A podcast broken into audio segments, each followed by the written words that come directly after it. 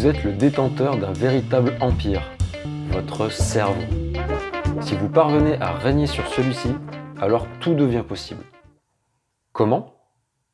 En contrôlant la façon dont votre cerveau va interpréter les choses de la vie. Parce que ce qui compte en réalité, ce ne sont pas les expériences en tant que telles, mais les images que l'on s'en fait dans son esprit. Chères auditrices et auditeurs, merci de m'avoir rejoint dans ce nouvel épisode produit par Gomentora. Nous avons différentes manières de communiquer avec nous-mêmes. Par exemple, certaines personnes vont être très visuelles, c'est-à-dire qu'elles vont avoir tendance à se créer des représentations imagées dans leur tête pour communiquer avec elles-mêmes. Cela pourra se traduire par la visualisation d'images volumineuses, proches, colorées et en mouvement, comme on regarde un film au cinéma. Il pourra s'y ajouter également des sensations physiques et des sons. Vous a-t-on déjà conseillé d'écouter votre petite voix intérieure? Ceci n'est pas une simple expression métaphorique. Il est tout à fait possible de se parler à soi-même sans pour autant ouvrir la bouche, et bien plus souvent qu'on ne le croit. Justement, notre esprit a parfois tendance à trop vouloir nous parler comme s'il refusait de se taire.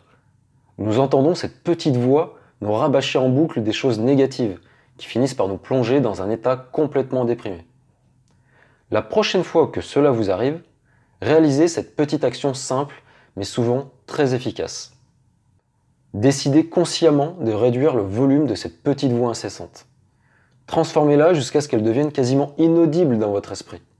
Vous pouvez aussi en changer le timbre pour la rendre complètement grotesque. Exercez-vous à faire cela et il y a de fortes chances que votre problème s'évanouisse peu à peu. Si par exemple vous décidez de vous parler à vous-même en vous disant sur un ton charmeur Allons, tu n'es pas capable de faire ça, tu le sais bien. Vous aurez sans doute très envie de vous clouer le bec et de passer à l'action. Saviez-vous que vous êtes tout à fait capable de vous motiver en quelques instants seulement pour faire quelque chose que vous n'avez pas envie de faire? Voici comment. Fermez les yeux et imaginez quelque chose que vous adorez faire. Quelque chose que vous pourriez faire toute la journée si vous le pouviez. Relaxez-vous et visualisez cette action qui vous procure une immense satisfaction. Maintenant, tout en continuant de fermer les yeux, répondez à ces quelques questions. L'image que vous vous représentez est-elle grande ou petite? Proche de vous ou lointaine? Est-ce un film ou une image figée? Cette vision est-elle précise ou floue? En couleur ou en noir et blanc? Lumineuse ou sombre? Vivez-vous la scène à travers vos propres yeux, de manière associée, ou vous voyez-vous présent dans la scène comme si vous étiez l'acteur du film, de manière dissociée? Si vous êtes comme moi, vous aurez vu un film en couleur, immense et tout proche, de manière associée, comme si vous viviez la scène réellement. Mais peut-être que ce qui vous aura le plus marqué, c'est la brillance de l'image.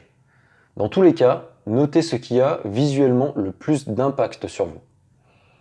Maintenant que vous vous sentez très motivé à passer à l'action, imaginez ensuite quelque chose que vous devriez faire, mais que vous n'avez pas du tout, mais alors pas du tout envie de faire. Prenez quelques instants pour vous poser les mêmes questions que précédemment. Cette représentation visuelle vous a-t-elle paru plus terne, plus éloignée, moins précise? Quoi qu'il en soit, vous ne devriez pas vous sentir très bien. Et c'est tout à fait normal. Mais prenez le temps de noter à nouveau les réponses les plus flagrantes. Vous allez devoir à présent faire un tout petit dernier effort de concentration. Je vais vous demander de transformer la scène de l'expérience désagréable et de vous la représenter de la même manière que l'expérience agréable. Donc, dans le cas où vous êtes comme moi, vous allez passer l'image en couleur, en très grand, juste devant vous, ne plus vous voir dans la scène, mais vivre la scène à la première personne. Normalement, si vous êtes quelqu'un de plutôt visuel, vous devriez vous sentir beaucoup mieux et beaucoup plus motivé à agir maintenant. Ce sont nos représentations internes qui dictent notre manière d'agir à chaque instant. Or, il est tout à fait possible de changer rapidement de comportement à la condition que l'on sache modifier ces représentations internes. Par exemple, partons du principe que vous adorez manger des pâtisseries et que vous détestez manger des fruits. L'idée serait de parvenir à manger une pomme à chaque fois que vous souhaitez manger un muffin, tout en gardant le même plaisir gustatif. Eh bien, c'est tout à fait possible. Imaginez-vous en train de croquer avec envie dans votre pomme. Imaginez la sensation de sucre qui irradie instantanément votre palais. Imaginez que vous savourez cette pomme à chaque bouchée. Visualisez-vous en train d'apprécier toute sa texture, son côté croquant puis mou, à mesure que cette pomme fond dans votre bouche. Profitez de la sensation de fraîcheur qu'elle vous apporte. Enfin, imaginez tous les bienfaits immédiats et sur le long terme que cette pomme procurera à votre corps. Imaginez-vous dans ce corps svelte et plein d'énergie.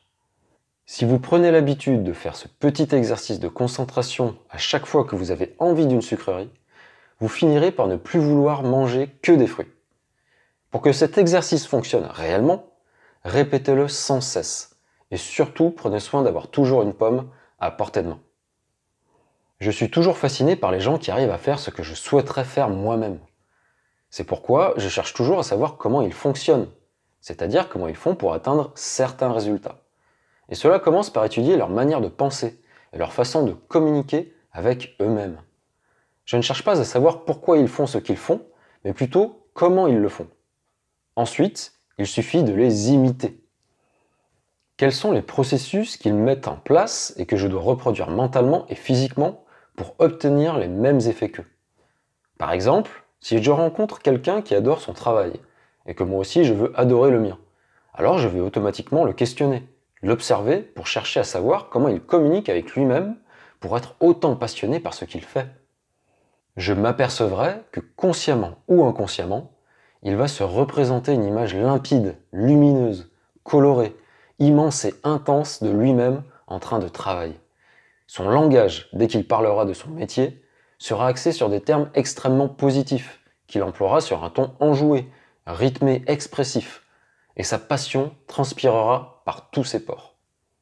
Voilà ce que je m'attache à reproduire pour me maintenir en alerte, motivé dynamique et prêt à en découdre jour après jour dans mon métier tout en prenant un immense plaisir à travailler. Alors quoi que vous fassiez dans la vie, commencez déjà par vous la simplifier en apprenant à communiquer efficacement avec vous-même. Cette nouvelle chronique touche maintenant à sa fin. Merci beaucoup de m'avoir écouté dans ce nouvel épisode. Ne manquez pas le suivant en vous abonnant sur votre plateforme de podcast favorite.